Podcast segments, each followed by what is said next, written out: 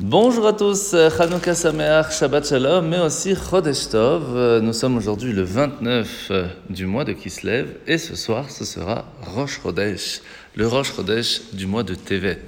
Et c'est pour cela que ce Shabbat est très important parce que c'est assez rare où nous allons faire le plus long Birkat Amazon et aussi nous allons faire sortir trois Sefer Torah ce samedi matin, d'où l'importance de venir tôt pour que le minyan se passe convenablement.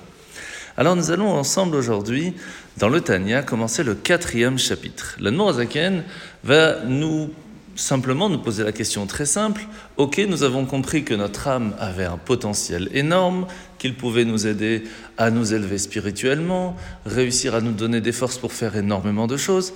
Mais comment est-ce que l'âme va pouvoir être utilisée par le corps? En fait, elle a trois possibilités il y a la pensée, le cerveau qui va utiliser ce potentiel, il y a la parole, donc notre bouche qui va pouvoir le faire, et puis il y a aussi l'action, le corps tout entier selon le besoin. cela peut être euh, marcher à la synagogue, ça peut être euh, mettre les téphilines, allumer des bougies, etc.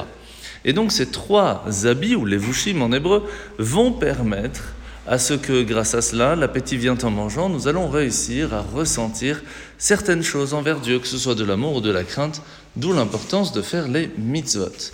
Alors nous sommes aujourd'hui la mitzvah positive numéro 91, 91, c'est la mitzvah du notar, à partir du moment où on fait un sacrifice à Dieu et qu'il reste certaines choses, on se doit de les brûler parce qu'il y a une date de péremption.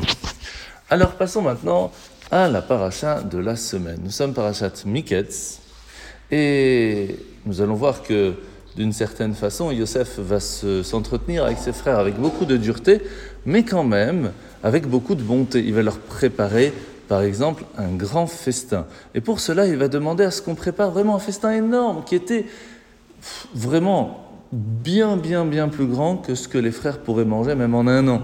Alors pourquoi, pourquoi a-t-il dû préparer tout cela?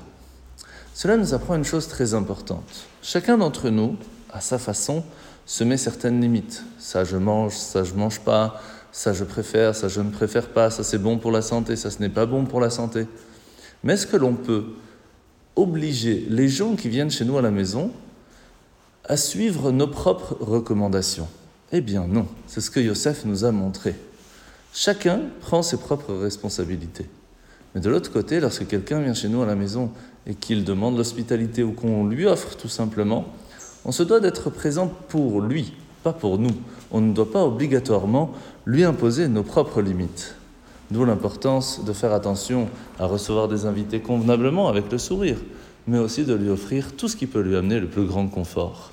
En vous souhaitant de passer une très belle fête de Hanouka, n'oubliez pas non plus que ce soir, étant donné que ce sera Shabbat, il faudra allumer les bougies de Hanouka avant Shabbat. Et bien sûr, être sûr à 100% que les bougies vont brûler plus d'une demi-heure après, l'heure de la sortie de Shabbat, donc plus ou moins une heure et demie à partir du moment où vous les allumerez.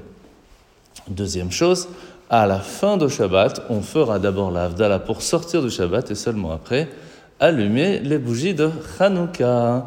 En vous souhaitant de passer un très bon Shabbat, un très bon mois et bien sûr Hanouka Sameach.